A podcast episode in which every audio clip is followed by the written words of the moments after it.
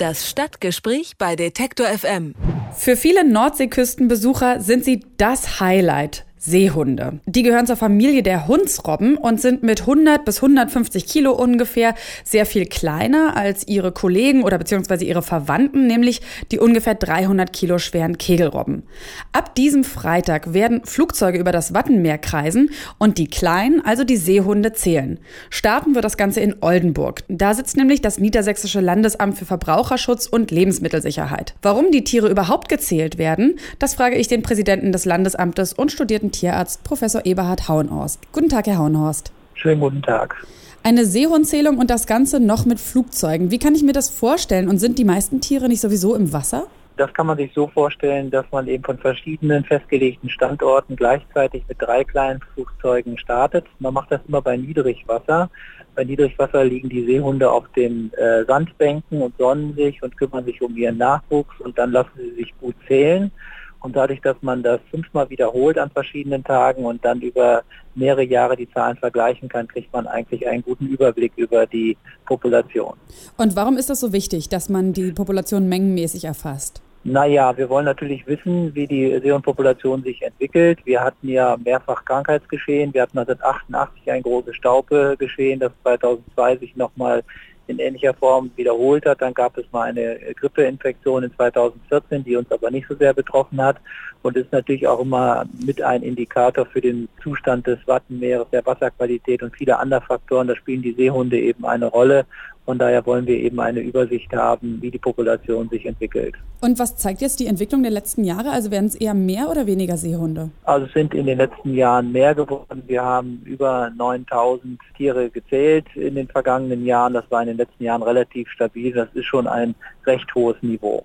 Was sagt das jetzt aus? Also recht hohes Niveau, viele Seehunde. Sie haben ja schon gesagt, das hat auch Einfluss auf die ja. auf Wasserqualität und Co. Können Sie das nochmal ein bisschen ausführen? Man sagt ja zum Beispiel, sorry, jetzt mal so vielleicht ein etwas kruder Vergleich, aber bei den Bienen zum Beispiel heißt es immer, wenn es den Bienen gut geht oder wie viele Bienen haben, dann geht es dem Menschen auch gut. Kann man ähnliches äh, auch von der Menge oder der Gesundheit der Seehunde ablesen?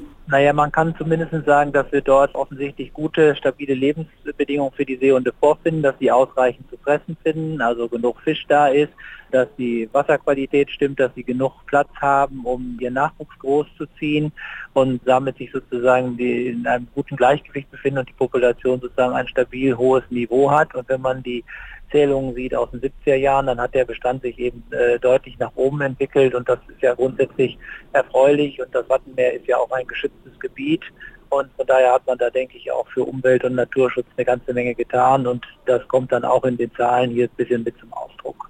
Und wo haben wir denn eigentlich noch Seehunde? Also an der Nordsee, gibt es sie auch an der Ostsee? Ja, es gibt auch an der Ostsee eine kleinere Population. An der Nordsee ist es nicht so, dass Niedersachsen ungefähr 30 Prozent im Wattenmeer von den Seehunden hat, Dänemark 10, Schleswig-Holstein 40 Prozent und die Niederlande 30 Prozent. Also alles, was sozusagen Großraum Wattenmeer hier an der Nordseeküste von Niederlanden bis hoch nach Esbjerg ist, ist sozusagen das Gebiet, wo die sich hier aufhalten und was wir sozusagen im Verbund auch mit den anderen Bundesländern und anderen Anrainerstaaten dann eben betrachten.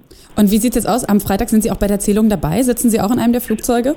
Nein, ich sitze nicht in einem der Flugzeuge. Ich war auch schon mal dabei, aber man muss echt sagen, das sind Profis, das sind ehrenamtliche Zähler, die das schon seit vielen Jahren machen und von daher auch die entsprechenden Erfahrungen haben. Es ist auch nicht so, dass es so ganz schön ist. Man muss dann relativ enge Kurven fliegen und relativ ja, umfangreiche Flugmanöver machen. Also man muss dann auch entsprechend äh, flugfest sein, so würde ich sagen. Ich habe das, wie gesagt, auch schon mal mitgemacht, aber es ist eigentlich so, dass es eben andere machen, die dafür doch äh, professioneller geschult sind. Und es beeindruckt die Seehunde dann schon ein bisschen, wenn da so drei Flugzeuge über ihnen kreisen, höre ich da jetzt raus. Ja, aber auch da gibt es eben Erfahrung, dass man so viel Abstand hält, dass sie dann eben nicht ins Wasser abwandern und dass man aber genug, nah, genug rankommt, dass man sie eben dann auch zählen kann. Und das sind einfach eben auch Erfahrungswerte, die unsere ehrenamtlichen Helfer da über Jahre, Jahrzehnte zum Teil gesammelt haben. Von daher sind die Aussagen und die Zahlen auch recht verlässlich. Wer also am Freitag am Wattenmeer unterwegs ist und sich wundert, warum da kleine Flugzeuge über den Köpfen kreisen, der weiß, wenn er uns jetzt zugehört hat,